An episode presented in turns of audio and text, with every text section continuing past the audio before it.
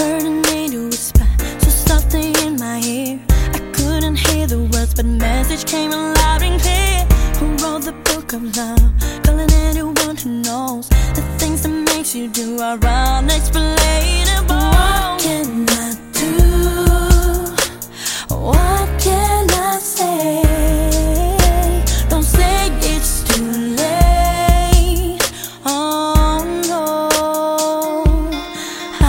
Believe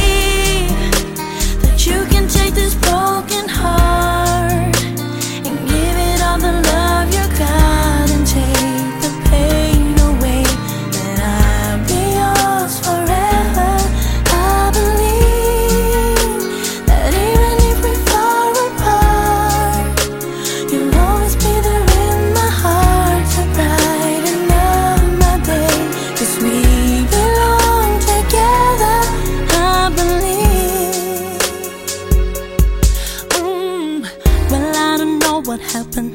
It was just destiny. But now I want you back, lying right here next to me. Your body glistening with sweat from love so hard. So are you listening to the things I'm talking about? What can